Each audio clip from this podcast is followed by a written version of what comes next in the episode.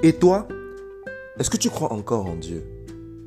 C'est la question qu'on a décidé de se poser dans cette aventure pour évaluer où on en est dans notre foi.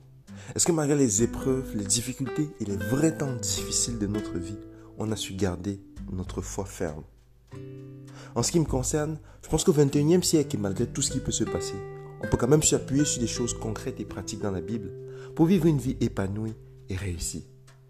Le thème d'aujourd'hui n'est pas du tout facile. Il est tiré du Siracide au chapitre 38 et nous parle de la maladie et du deuil. Au sujet de la maladie, notre passage nous dit Est pour le médecin toute l'estime qu'il mérite à la mesure de ses services. Et regardez attentivement, comment est-ce qu'on voit une société qui est déjà sur le point de chavirer C'est une société qui commence à ne pas prendre soin de ceux qui prennent soin de la vie, justement. En France, par exemple, ne citer que cet exemple, malheureusement, il y a une certaine dérive de ne pas bien prendre en soin le système de santé. Il y a beaucoup de bonnes choses, mais il y a une tendance qui n'est pas bonne. De façon à ce que certains médecins, malheureusement, se sentent un peu détachés. Certains ont quitté massivement cette fonction-là. Et ce n'est pas un bon indicateur. Parce que regardez la place importante qu'ils occupent. Regardez à quel point la maladie, et surtout certaines maladies graves, ce sont des périodes dans la vie de certaines personnes où il y a des shifts importants. La maladie physique, c'est souvent quelque chose qui fait basculer des gens au niveau mental également. Parce que c'est très éprouvant. Et regardez, même si vous prenez l'histoire de Job dans la Bible, il a été très éprouvé au niveau matériel parce qu'il a perdu beaucoup de choses. Mais pas que. Il a également souffert de la maladie.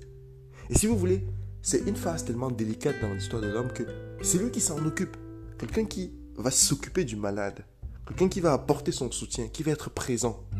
Si vous ne prenez pas soin de lui, c'est comme si vous retirez le dernier espoir à celui qui est dans son moment de souffrance, à celui qui a besoin de s'accrocher à quelque chose.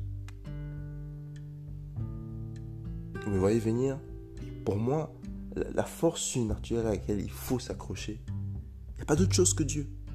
N'y a pas Dieu, il n'y a pas d'autre chose que Dieu, que la foi, pour pouvoir avoir quelque chose qui nous dépasse. Parce que dans ces moments-là, c'est dans des moments où Bien sûr, il y a des cas qui sont particulièrement difficiles, mais il y a beaucoup de cas où, avec une sérieuse foi, et même la foi l'a démontré, hein, que beaucoup de guérisons, parmi les plus surprenantes, ont commencé au niveau mental. Au niveau mental, c'est avoir une foi qui surpasse tout. C'est se dire, il y a quelque chose qui me dépasse. S'appuyer sur ça pouvoir enclencher le processus de guérison. Ce passage nous dit, la guérison, de fait, vient du Très-Haut. Et c'est lui qui a donné le don de guérir. On dit également que le Seigneur a créé les plantes médicinales.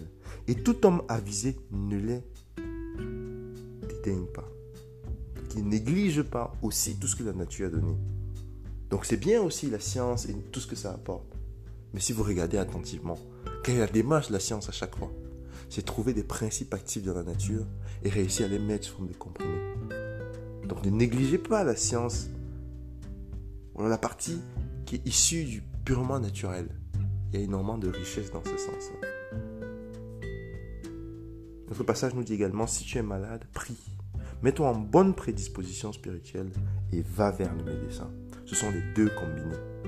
Parce que si tu vas uniquement vers le médecin sans avoir la foi, sans être dans une certaine disposition positive, une positive, que tu vas aller mieux, on peut donner tous les médicaments du monde. Mais ton état psychique, psychologique peut freiner la guérison. Et pareil, c'est que tu ne fais que prier sans te soigner. C'est aussi un problème. Au sujet du deuil, on nous dit verse les larmes pour un mort. Ne néglige rien pour sa sépulcre. J'ai mis amèrement le temps qu'il faut. Mais il faut que la tristesse se termine avec les funérailles. Je ne peux pas vivre affligé pour toujours. Profite de l'occasion pour pouvoir songer aussi à ta propre fin. Ça, c'est une démarche d'humilité. Pouvoir songer à tes agissements et te projeter vers l'avant. C'est forcément des sujets très difficiles dans nos vies. Mais si on réussit à avoir du recul, à faire des, des choses qui nous permettent de nous appuyer sur Dieu, on en sort profondément grandi. Je vous laisse avec ça. Bonne journée.